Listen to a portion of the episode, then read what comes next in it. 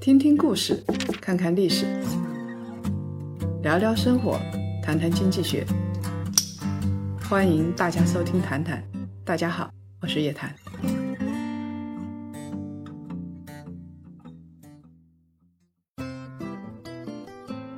各位檀香，周五好，又到了《谈谈之牛熊交易所》人生版的时间了。今天啊，我们要来聊一个话题：现金为王还是投资为王？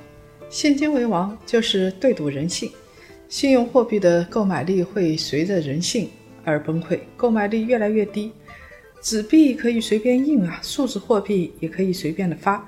以前金属不能随便发行，所以在贵金属时代能够做的事情，像持有几十年、一百年、两百年，挖个坑把黄金、白银埋下去。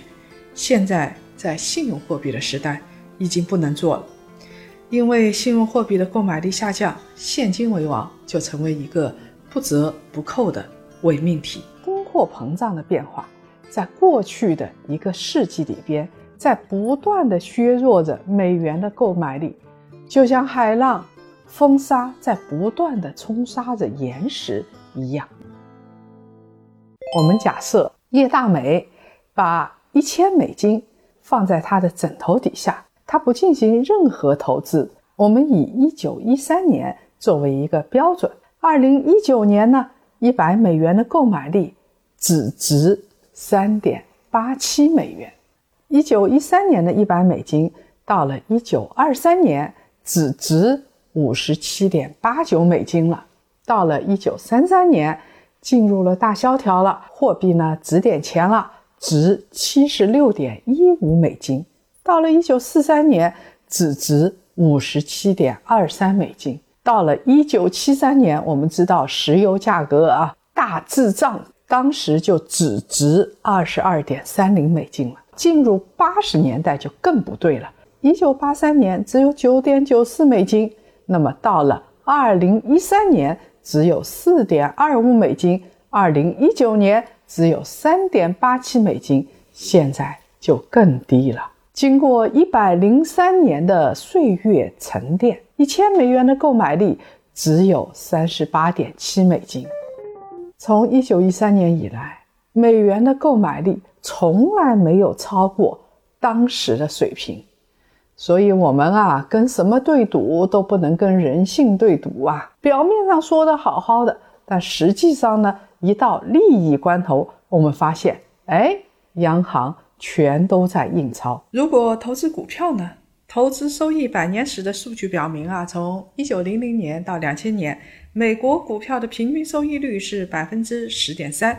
英国股票的平均收益率呢是百分之十点二。顾名思义，信用货币信用第一。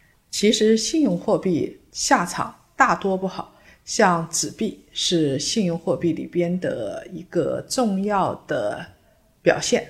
那我们来看啊，历史上的纸币下场大多数不好，这个纸币总归是越发越多，到最后崩溃完蛋。布雷顿森林体系被破坏，跟美元跟贵金属的联系被破坏之后，美联储成为那个全球最重磅的印钞机，它就是那个最大的坏小孩。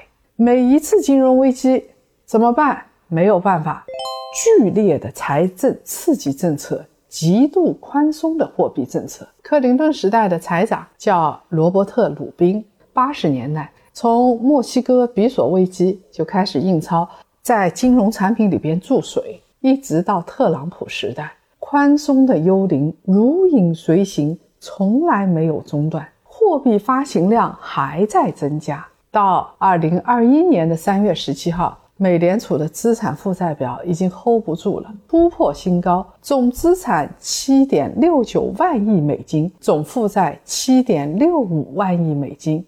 从二零二零年的三月十一号过了一年之后，美联储持有的证券啊大涨特涨，也就是说，一手买入证券，一手在放货币，持有证券从三点九万亿美金到七点一万亿美金，在金融危机的后五年的时间里头，美联储的资产负债表扩张了三点五万亿美金，在二零二零年的一年的时间里边，就增长了三点一九万亿美金。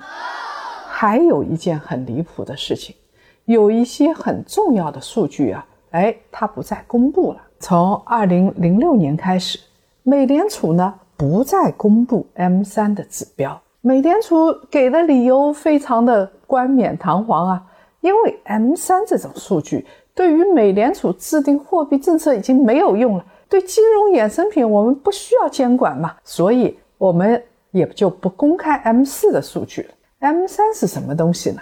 更广义的货币数据，像大额的定期存款啊、回购协议啊，在美国之外的什么欧洲、中国这些国家的所有的这些经济体所有的美元存款啊，全都在 M 三里头。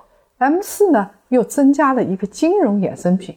那我们知道吗？除了在美国的美元，在国际的美元到底流通多少啊？金融衍生品现在交易量是多少啊？对于大家来说很重要的，但是现在美联储不公布了，大家也就靠蒙，也就靠猜。